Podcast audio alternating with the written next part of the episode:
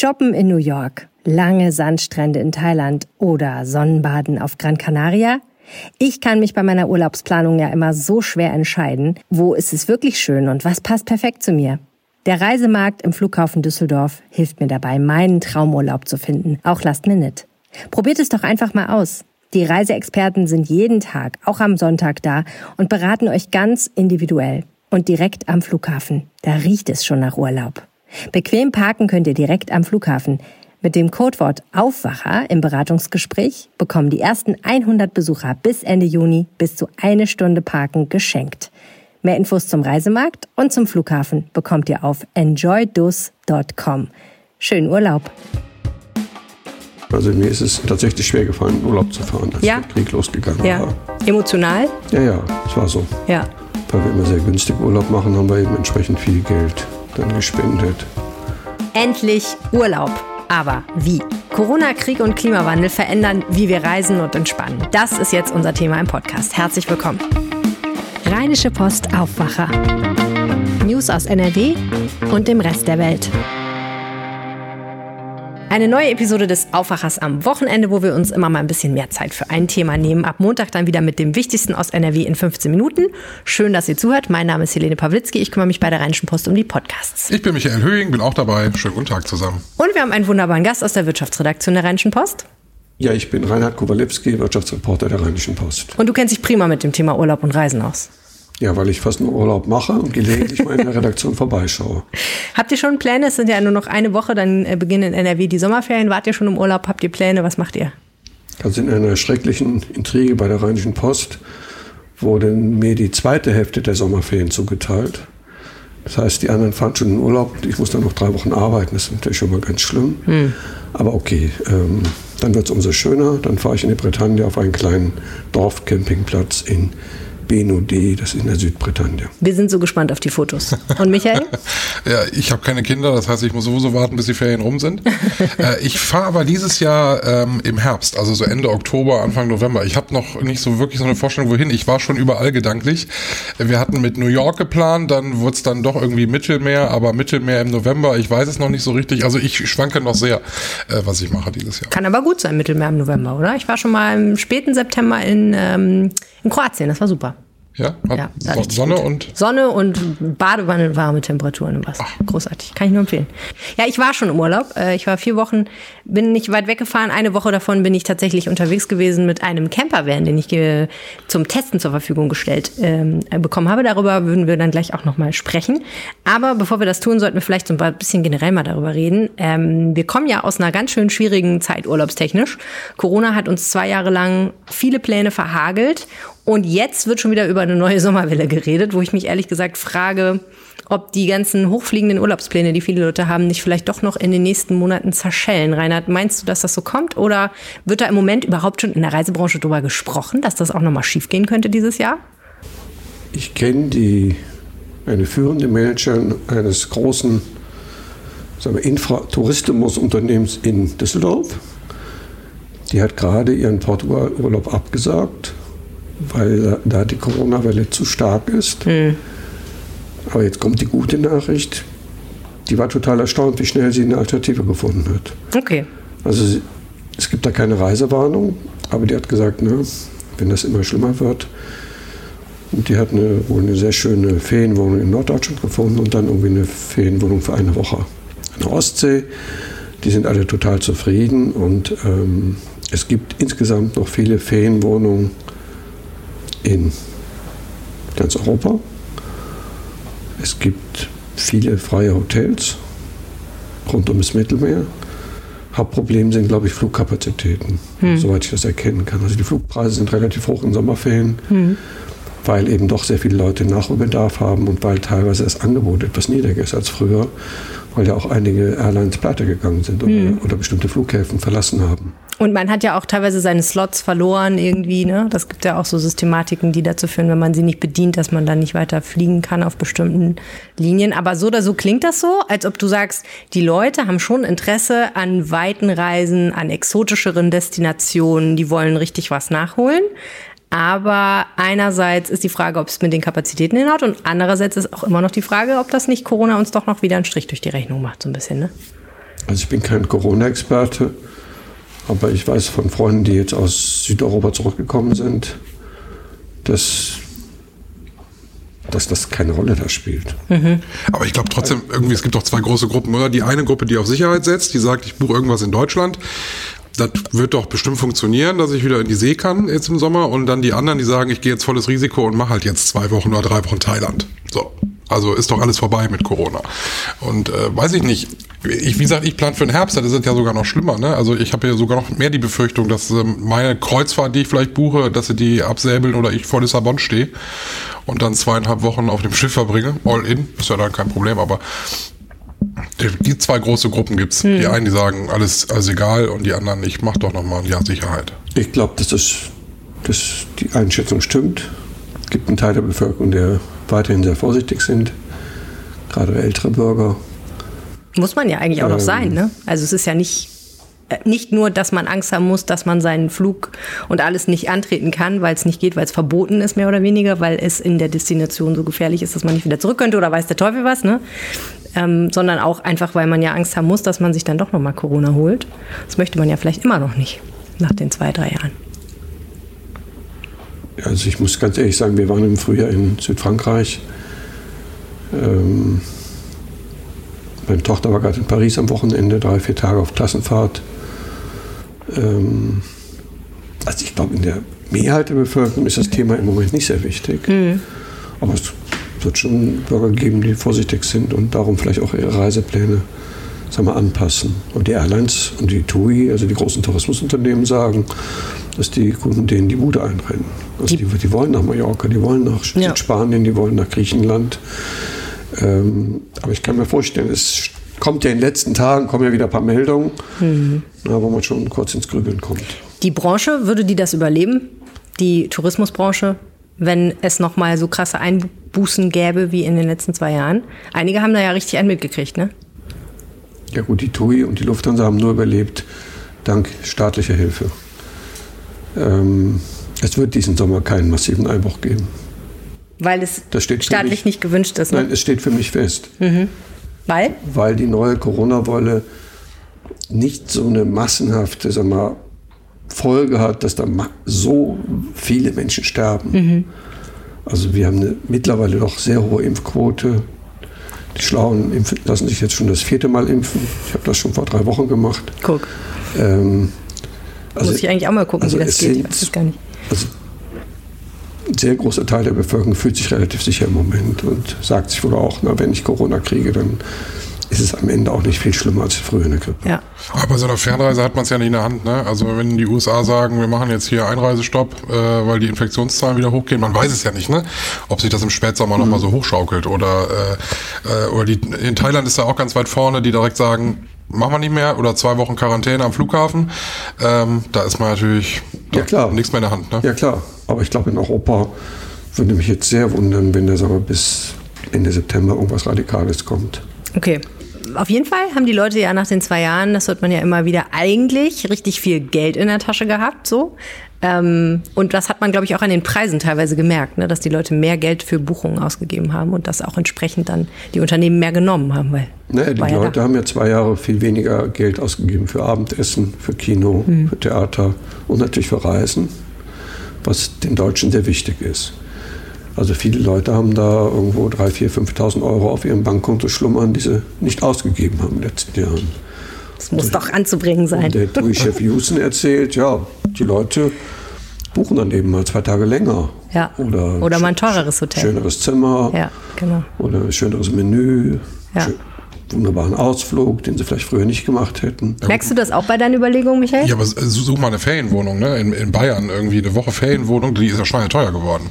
Also das ist ja mittlerweile genauso teuer, als wenn ich fast ein Vier-Sterne-Hotel buche. Also Ferienwohnungen, weil wahrscheinlich mit dem Hinterkopf, dass, dass die Sicherheit da vielleicht ein bisschen höher ist als in einem großen, äh, großen Hotel, sind ja echt in Deutschland unfassbar teuer geworden. Oder sie sind schäbig. Also ich kenne das ja auch, da kommt man so eine Ferienwohnung, wo du dann denkst, uff, man muss, finde ich, sehr, sehr lange suchen, um was zu finden, wo man sich wohlfühlt und gleichzeitig noch, was man noch bezahlen kann. Das finde ja. ich auch. Ja, oder bezahlen möchte. Ne? Es geht ja oft ein bisschen eher darum, dass man sich denkt, wow, für die Bude dann noch so viel Geld auszugeben und es ist jetzt kein schönes Hotel, wo ich dann auch noch was aufs Zimmer kriege. Aber ich sehe das tatsächlich, weil wir auch jetzt mal so nach einer Kreuzfahrt mal geguckt haben für den Herbst. Also wenn man noch irgendwo was bekommt auf einem Schiff, dann sind es die günstigen Kabinen. Ne? Mhm. Also die teuren Sachen hier, Suite mit Aufschlag und äh, hier Super Premium, ne? das ist alles weg. Interessant. Also tatsächlich, äh, die teuren Segmente sind da fast alle abgegrast. Ja. Aber was mich wundert ist, es wird alles teurer, es ist Inflation. Man merkt es ja schon im Supermarkt, ne? dass man einfach deutlich mehr Geld für den Wochenendeinkauf ausgibt. Stört das die Leute gar nicht oder haben die sowieso alle schon gebucht und äh, jetzt stehen sie da und denken, hm, es wäre schon gut gewesen, ein paar hundert Euro zu sparen, dann könnte ich jetzt die teureren Kartoffeln kaufen? Der Teil der Bevölkerung, der sehr gut verdient, so ein Drittel, ich glaube, die trifft das nicht so sehr. Hm. Ähm, die Leute haben ja auch viel gespart, weil sie sehr viel im Homeoffice waren. Allein die ersparten Tankquittungen in den letzten zwei Jahren. Die vielen Mittagessen. Das ist echt viel Geld. Das stimmt. Das viele Leute eingespart. Ja, ähm, nee, ich kaufe nicht anders ein, aber ich glaube schon, dass wenn ich jetzt noch einen Urlaub buchen würde, dann würde ich denken, okay, theoretisch bist du letztes Jahr nicht so richtig weit weggefahren und so, ähm, aber die 1000 Euro kannst du jetzt halt nicht noch irgendwo rein versenken, weil du weißt, es wird dieses Jahr wahrscheinlich eher knapper. So, Weihnachten kommt ja auch noch. Ja, da bin ich unvernünftiger als du. Ja, das ist schlau. weil es nutzt ja nichts, ne? Wir können, äh, das ist so ein bisschen auch, Krieg ist ja auch noch so ein Thema, ne? Also die Weltlage drückt ja irgendwie ziemlich auf die Stimmung an vielen Stellen. Ähm, ich frage mich da oft, ob sich das auch aufs Urlaubsverhalten irgendwie auswirkt. Ne? Also klar, äh, Ukraine-Urlaub ist jetzt vielleicht nicht unbedingt eine super Idee gerade, aber auch tendenziell, dass man sagt, äh, ich will das alles mal irgendwie vergessen. Ich glaube, man muss das irgendwie vergessen, man muss wegfahren und man darf sich nicht um die Preise so sehr kümmern, weil man lebt nur einmal und äh, ärgert sich hinterher, wenn man es dann, ja, wenn man es anders entschieden hat. Aber das bin nur ich. Aber prinzipiell Merkt man das? Merkt ihr das so in, eurem, in euren täglichen Gesprächen? Und du, wenn du jetzt über Urlaub nachdenkst, spielt dann für dich die politische Weltlage irgendeine Rolle? Ja gut, als du gerade sagtest, äh, äh Kroatien-Urlaub, da denke ich auch, hm, Ah, ist schon zu weit. Ist das schon, schon ist, das schon, ist das schon zu östlich? Äh, weiß ich nicht. Wahrscheinlich völlig, völlig unbegründet, aber so unbewusst mhm. macht, macht man sich die Gedanken dann schon. Also sich eher dann auf die, ins westliche oder ins nördliche, obwohl Finnland, hm, also vielleicht doch wieder ins südliche zu, zu konzentrieren. Oh, ja, durchaus. Naja, bald ist Schweden ja NATO-Mitglied, da ist man dann doppelt sich. Und Finnland. Schwierig, ne? Ähm, ich muss da die ganze Zeit denken an diese vielen Geschichten, die wir hatten, ähm, als ähm, die Flüchtlingskrise auf ihrem Höhepunkt war, wo Leute dann zum Beispiel nach Lesbos gefahren sind und gesagt haben, ja, also ich wollte da eigentlich am Strand entspannen, aber ich habe dann einfach mal ein paar Wochen in einem Flüchtlingslager ausgeholfen, weil es einfach nicht zu machen war. Ich konnte da nicht entspannen, wenn da irgendwie mhm. äh, die Leute ankommen und es ihnen dreckig geht und so. Also, ja. Mir ist es im Ostern tatsächlich schwer gefallen, in Urlaub zu fahren, als ja. der Krieg losgegangen ja. war. Ähm, Emotional? Ja, ja, es war so. Ja, dass du gedacht hast, ich kann mich jetzt nicht aber, weil wir immer sehr günstig Urlaub machen, haben wir eben entsprechend viel Geld dann gespendet. Ähm, das machen wir vielleicht im Sommer auch. Du hm. kannst ja als einzelner Bürger in Deutschland nicht viel tun. Nee. Naja, Klimawandel. Mhm. Reagieren die Leute? Fliegen Leute weniger in Urlaub oder weniger weit weg?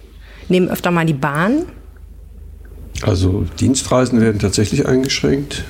Auch Hat uns Corona beigebracht, dass wir das nicht müssen. Ne? Genau, durch mhm. Corona, aber jetzt finden sie auch wegen Klimaschutz besser. Also wenn die großen Flughäfen sind im Moment bei ungefähr 80 Prozent ihrer Kapazität von vor drei Jahren, hat mir der Flughafenchef von Köln gerade vor zwei Tagen erzählt.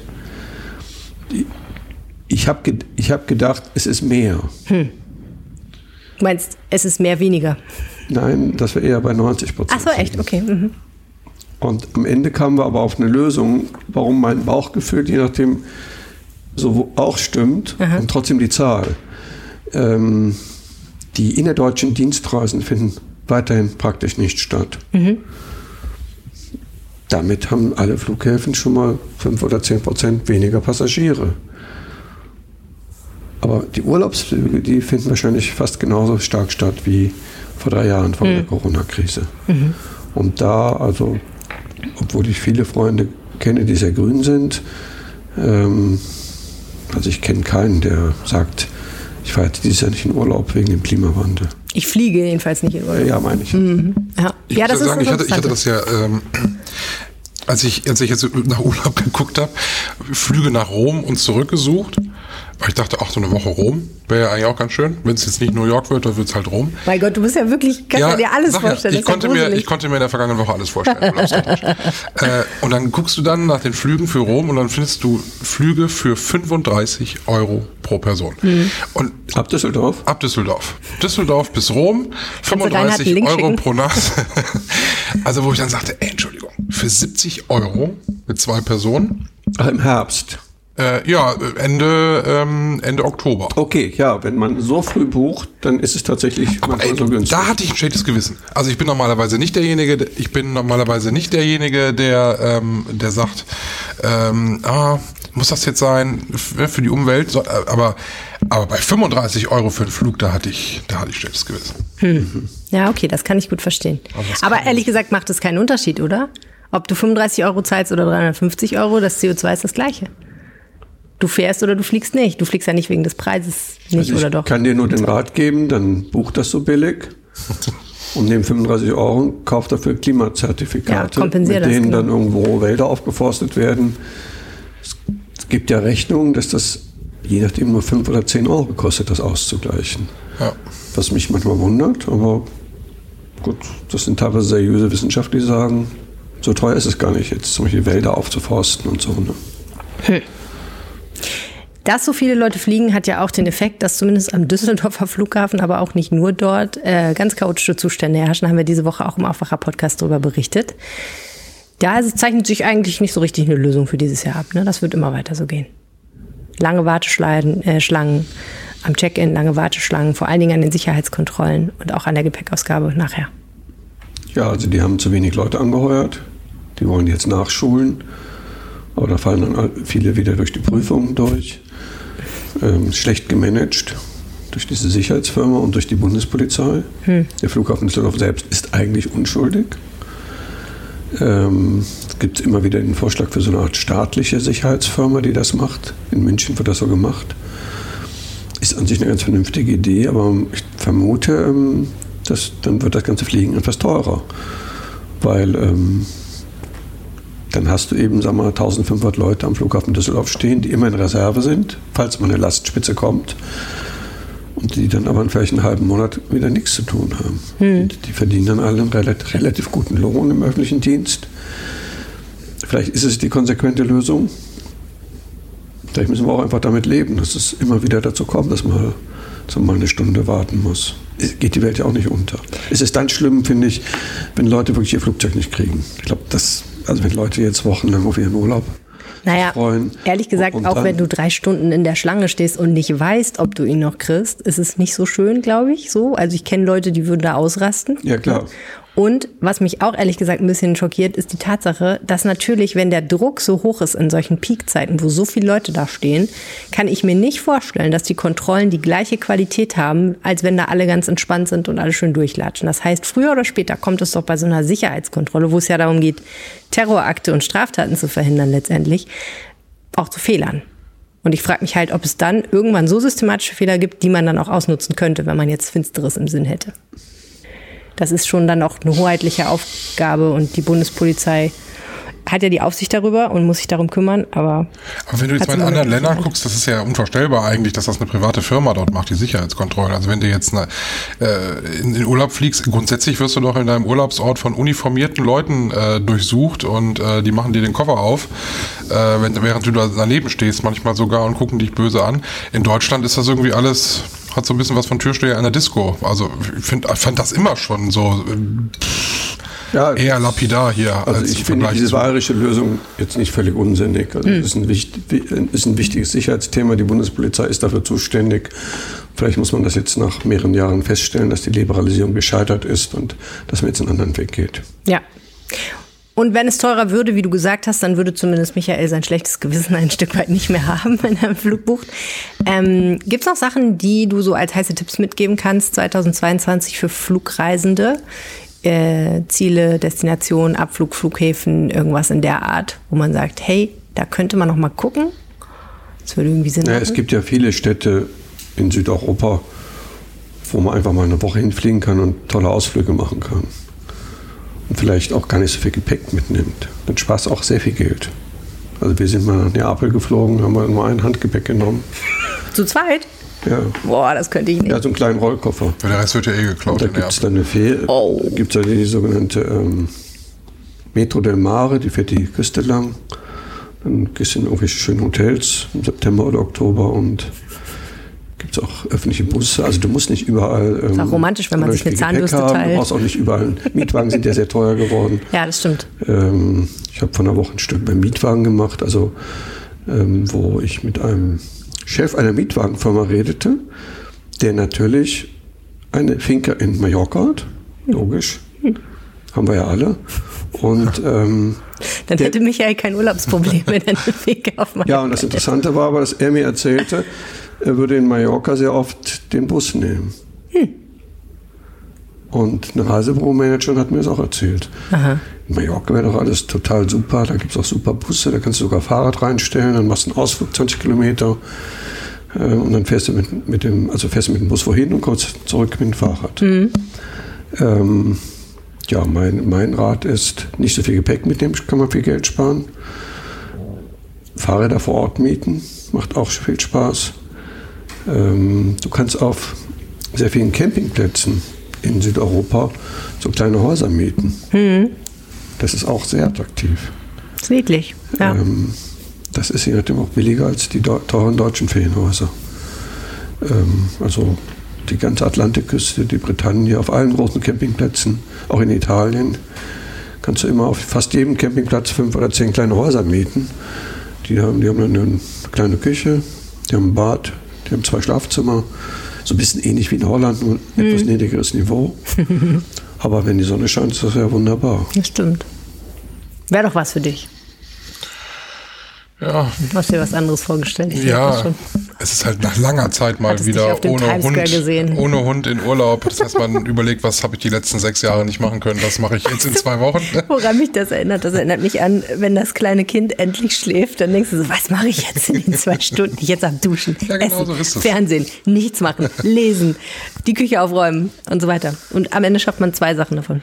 Ja, aber jetzt wird's Rom. Jetzt, wenn Reinhard sagt, dass du das buchen für 35 Euro. Ein guter Kurs. Ja, Rom ist schön. Und im Oder du Oktober? fliegst nach Rom Oder regnet es dann? und fliegst zurück von Neapel Oh, und machst eine Reise mit der Bahn durch. und fährst dann die Küste noch ein bisschen ab. Das mit ist dem Zug oder mit dem Mietwagen. Auch. Selbe kannst du übrigens in Barcelona machen. kannst auch nach Barcelona einfach fliegen.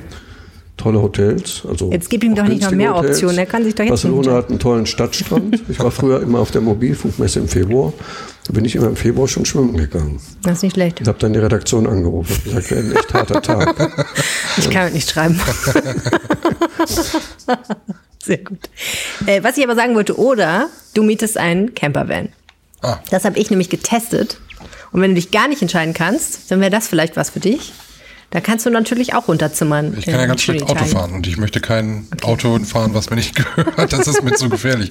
Aber generell eine sehr romantische Vorstellung. Ja, ist es auch, muss ich wirklich sagen. Ähm, ähm, es ist, äh, Campervan, wer es nicht kennt, ist es ja nicht wie ein Wohnmobil, dass du so ein riesiges Geschoss um dich rum hast. Es ist auch nicht wie ein Wohnwagen, der hinten an deinem Auto dran hängt und ähm, mit dem du dann nur 80 fahren kannst, sondern du bist halt in so einem VW Bulli zum Beispiel unterwegs. In meinem Fall war es ein Opel Crosscamp, mit dem du dann auch ganz normal Auto fahren kannst. Und der hat auch Abmessungen in diesem Fall, die man auch in eine ganz normale Parklücke in jeder Innenstadt, wenn es einen Parkplatz überhaupt gibt, reinzwängen kann. Also das ist eigentlich auch ganz nett so. Kann man, kann man machen. Mit Mann und Kind. Genau, mein Mann war dabei, mein kleines Kind war dabei und getestet habe ich das, ähm, gesponsert von der Firma Camperboys, muss man an dieser Stelle der Transparenz halber sagen. Die haben da äh, die Mietkosten übernommen, weil sie gesagt haben, teste das doch mal und guck doch mal, wie weit du mit einer Tankfüllung kommst.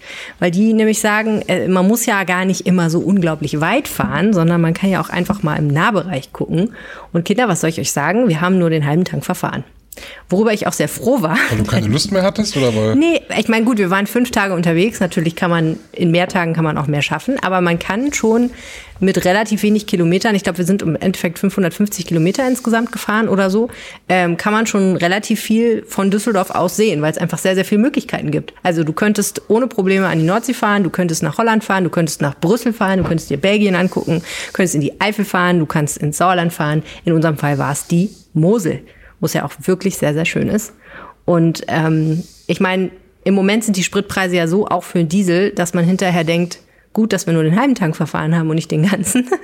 Denn in so eine, in so ein Opel Crosscam gehen, glaube ich, für 200 Euro Sprit rein im Moment. Aber man kommt relativ weit. Also ich war überrascht, muss ich ehrlich sagen. Wie, wie, wie muss man das organisieren? Setzt du dich ins Auto, fährst los und wenn du keine Lust mehr hast, hältst du an und, äh, und oder musst du einen Campingplatz haben und den musst du vorher reservieren? Also wie aufwendig ist denn das und wie spontan? Ja, das ist so eine Sache. Ähm, die Leute, die äh, Campervans, das ist ja so ein bisschen so ein Kultding, ne? Und dieses Hashtag Vanlife ist ja auf Instagram ganz groß und so. Und da siehst du dann immer, wie die Leute so romantisch auf einer Klippe stehen und unten tosen die Wellen und so. Ähm, das ist mit einem, kann man machen mit einem Campervan. Aber man muss natürlich bedenken, man hat da kein Badezimmer. Also man hat kein Klo, man hat keine Dusche in so einem Ding drin, man hat eben meistens eine Schlafmöglichkeit und man hat irgendwie auch eine kleine Küche, also meistens irgendwie so eine Gaskochmöglichkeit, man hat eine Kühlbox, man hat einen Wasserhahn, also ne, man könnte auch mal Zähne putzen und so, aber äh, es ist jetzt nicht so, dass man sehr autark ist, sondern es macht schon Sinn, sich dann mindestens einen Campingplatz zu suchen. Es gibt ja auch Stellplätze für Wohnmobile, die eigentlich dafür da sind, dass man da autark mit einem Wohnmobil steht und äh, nur mal vielleicht sein Wasser entsorgen kann oder Strom kriegt, aber auch das ist mit einem Campervan schwieriger. Trotzdem machen das natürlich viele Leute so, ne? Also du hast die ja sagen auch dann, Leute ich stell mich getroffen irgendwo da. hin. Genau. Ich habe Leute getroffen, die äh, sehr nett waren, Felix und Hilke. Und habe die gefragt, warum zum Teufel man sich eigentlich so einen Campervan besorgt. Also es ist bei mir irgendwie ein Kindheitstrauten, weil ein Jugendfreund damals ein, äh, ich glaube, ein T3 oder sowas ausgebaut hatte. Und es hat mich damals total fasziniert, hatte aber nie großartig irgendwie das, das Geld dafür.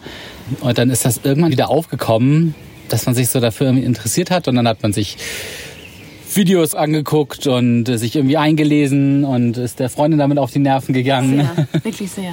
Also das war Und, wirklich eine ähm, Phase.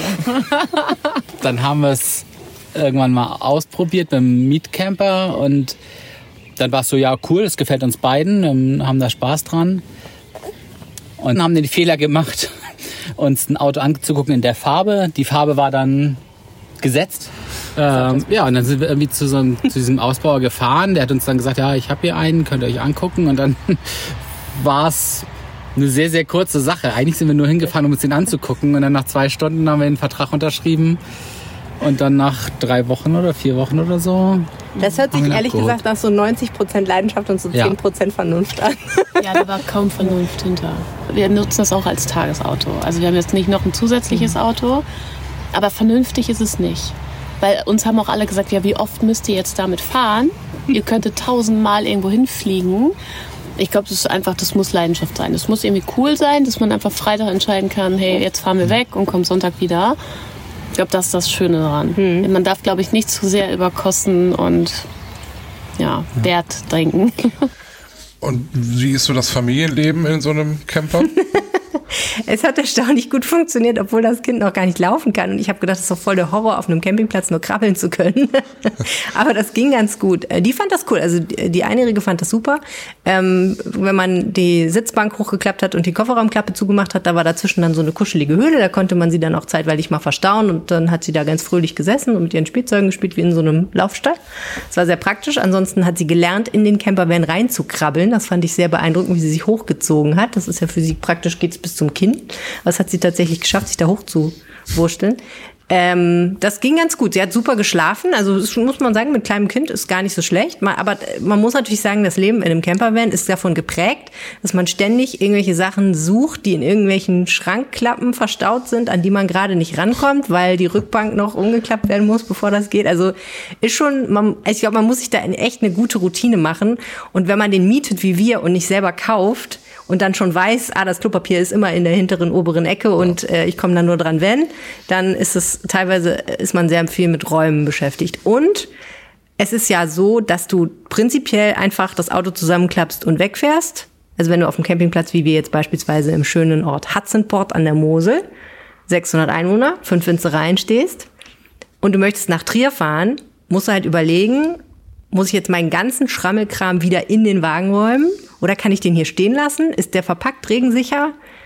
Muss ich meine Markise muss ich natürlich einrollen, ich muss mein Dach einklappen, das Schlafdach und so. Also ne, das ist schon jetzt nicht so, dass man ins Auto steigt und losfährt, wie wir es jetzt zum Beispiel hätten, wenn wir ein Zelt gehabt hätten, unser Auto. Macht ihr nicht auch sowas? Du hast ein Wohnmobil, oder? Also wir, wir Wir haben seit 25 Jahren mittlerweile vier verschiedene Wohnmobile oder Campervans, je nachdem, wie du es nennst. Äh, also Gehabt. Nacheinander, Gehabt. nicht gleichzeitig. Okay, ich wollte gerade sagen, mittlerweile sind es vier, Nee, die ich also- zu Hause stehen Ich sammle war erst Campervans. ein ganz kleiner VW-Bus, dann zwei Transitbusse hintereinander, die beide kein Bad hatten. Allerdings sie hatten immer so eine kleine Nottoilette. Ähm, jetzt haben wir erstmalig ein Fahrzeug mit einer richtigen Dusche und so. Ähm, solange du auf Campingplätze gehst, ist das völlig egal, ob du eine eigene Das Dusche stimmt. hast. Das ist richtig. Die haben ja in der Regel eine gute Sanitäranlage. Ja, ja, das ist echt okay. Und ähm, auch mit Kindern. Ähm, und für Kinder finde ich, ist Campingurlaub ideal. Und es ist am Ende, ich finde es relativ preisgünstig. Also die meisten Plätze kosten 30, 40 Euro die Nacht. Die richtig teuren 60, 70, 80. Das ist aber immer noch ähm, nicht teurer, als wenn du irgendwo hinfliegst. Ähm, ist dann die Frage, ob wenn du selber kochst, sparst du natürlich auch viel Geld. Ja. Wenn du dagegen abends, sagen wir in Südfrankreich, wenn wir damit waren, oft irgendwo essen gehst, dann Ist wieder teurer. ist das nicht mehr ganz so billig. Aber ist natürlich umso schöner. Ne? Naja, das ist schwierig, das zu rechnen, finde ich, in dem Fall, weil, also ich habe ja gemietet. Ja. So. Und äh, ich muss jetzt mal gerade kurz überlegen, ob ich die Zahlen noch zusammenkriege, aber wir waren ja fünf Tage unterwegs.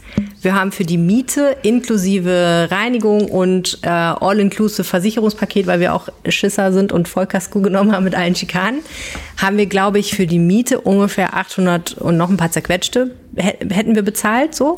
Und dazu kommt dann noch die, der Aufenthalt auf den Campingplätzen, auch so 30 bis 50 Euro haben wir pro Nacht bezahlt ähm, und Sprit. Und da sind wir natürlich dann schon ähm, relativ bald bei 1000 Euro für fünf Tage Urlaub. Und zwar jetzt nicht irgendwie weit weg und fancy, sondern halt campen. An der Und Mosel. an der Mosel, wo es super schön ist. Und dazu kommt dann aber natürlich auch noch, was du an Verpflegung brauchst, genau. Und ich finde ja schon, wenn man schon campt, dann kann man auch mal schön essen gehen. Weil man kann zwar natürlich fünf Tage hintereinander grillen, aber naja, kann man auch lassen. Also günstig ist das jetzt in dem Fall nicht, wenn man das mietet. Ich habe mal so geguckt, ähm, was es jetzt kosten würde, wenn man so einen Campervan mieten würde. Zum Beispiel im September für drei Wochen, da wäre man für so 2.000 bis 3.000 Euro im Moment dabei. Ähm, es gibt da ja eine Reihe von Anbietern. Also Camper Boys äh, ist jetzt gerade neu in Düsseldorf und ähm, die haben halt relativ neue Fahrzeuge und so und das ist alles, also so, die machen das so wie so ein All-Inclusive-Ding. Da sind auch ganz viele Sachen schon in dem Campervan drin. Also da ist dann schon, äh, da- das ist schon äh, Spülmittel dabei und alles, was man so braucht, ne? Irgendwie äh, Lappen und ein Geschirrtuch und äh, das ganze Kochgeschirr und Campinggeschirr und so, ein Gaskocher und so. Das, das ist ganz nett, weil man da nicht noch 86 Sachen anschaffen muss, beziehungsweise in den Campervan schleppen muss. Aber da gibt es natürlich auch andere Anbieter, wo man dann von privat zum Beispiel irgendwie ähm, Paul Camper oder Rente Bulli oder so, wo man dann von privat mietet. Aber da, also man muss schon dann ein paar tausend Euro investieren. Und da ist natürlich die, die andere Frage, würde es sich mehr lohnen, so ein Ding zu kaufen? Und darüber habe ich ähm, ja dann auch schon mit Fel- Felix und Hilke gesprochen. Die haben halt auch gesagt, na ja, also wenn man sich, wenn man rechnet, wie oft man dafür in Urlaub fahren könnte, wenn man sich so einen Bulli kauft, selbst wenn der nicht neu ist, ist schon oft. So. Also man macht das dann doch vielleicht nicht aus, aus Kosten- oder Vernunftgründen irgendwie. Ich glaube ja auch, letztendlich ist das immer auch, entschuldige das blöde Wort, aber Lifestyle-Choice. Ne? Es gibt einfach Leute, die machen das gern, die mögen diese Freiheit, die mögen diese Spontanität, die mögen das, dass sie auch selber entscheiden können, ob es jetzt teuer oder günstig wird, je nachdem, wo sie, in welcher Stimmung sie gerade irgendwo aufschlagen. Die finden es cool, wenn sie dem schlechten Wetter entkommen können, weil sie einfach sagen, okay, hier ist Scheiß, Scheißwetter, ich fahre einfach weiter nach Westen oder wie auch immer. Also ich glaube, ähm, und das war tatsächlich auch so bei den beiden, die ich getroffen habe, äh, die da mit ihrem Bulli auf dem äh, Campingplatz standen. Ähm, ich habe die gefragt, was, ähm, was, ist, was nervt euch so richtig daran? Ne? Und dann haben die so ein paar Sachen erzählt. Können wir mal reinhören?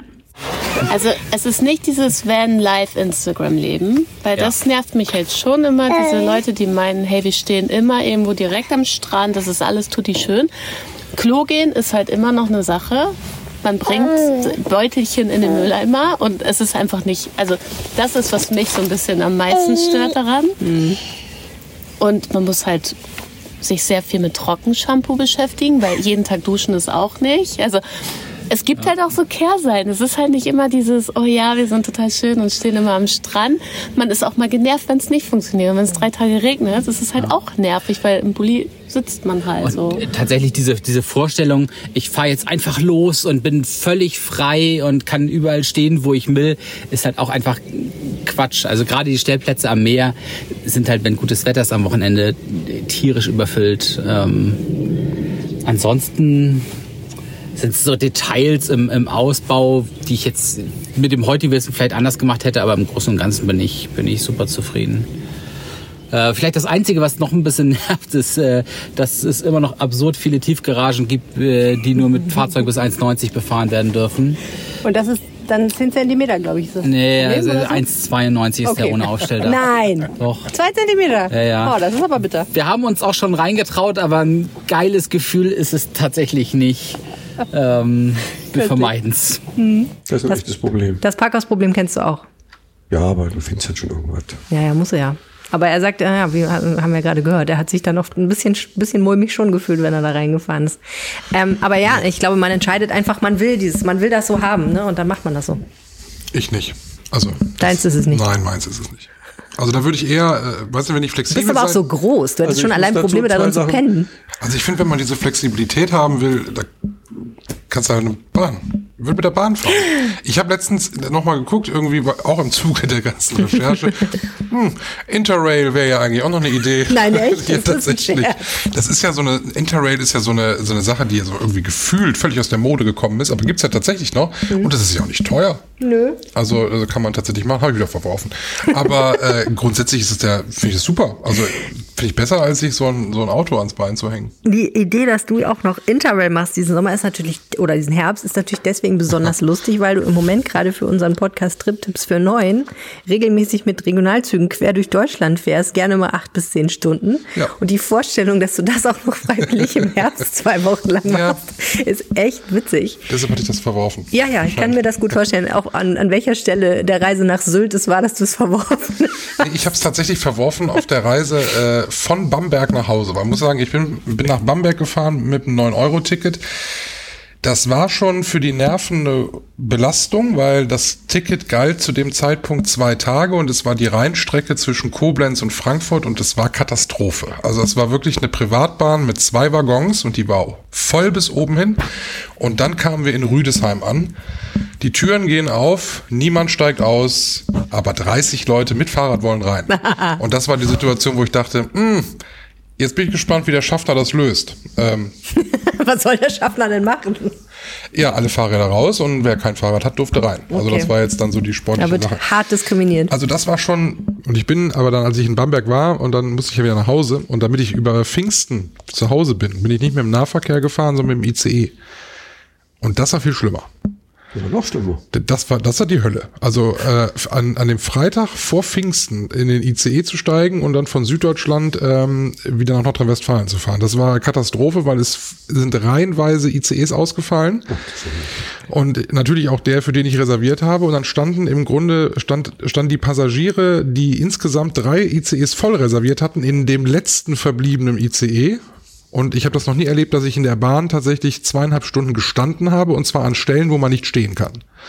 Also wirklich, ich hatte Koffer zwischen den Beinen, neben den Beinen, fast auf dem Kopf. Es war wirklich Katastrophe. Und äh, ich sag mal, da war man über die Maskenpflicht froh noch, die man ja sonst verflucht in der Bahn, aber ähm, ja, zweieinhalb Stunden. Ob Michael Höhing in diesem Jahr für 35 Euro nach Rom und zurückfliegt oder mit dem 9-Euro-Ticket durch Deutschland fährt oder Interrail macht oder eine Kreuzfahrt oder nach Barcelona oder vielleicht doch einen Campervan mietet. Diese Fragen klären wir die nächste Woche irgendwann wahrscheinlich im Aufwacher-Podcast. Zumindest klären wir sie hier in der Redaktion. Vielen herzlichen Dank fürs Zuhören. Wenn ihr uns was sagen möchtet, geht das wie immer an, mit einer Mail an aufwacher.rp-online.de. Ihr findet uns auch auf Twitter, mich zum Beispiel als Helene Pawlitzki. Und äh, vielen herzlichen Dank an euch beide, Michael Höhing und Reinhard Kowalewski. Es war sehr spannend. Ich wünsche euch einen schönen Urlaub und euch da draußen natürlich auch. Ciao. Mehr Nachrichten aus NRW gibt's jederzeit auf RP Online. rp-online.de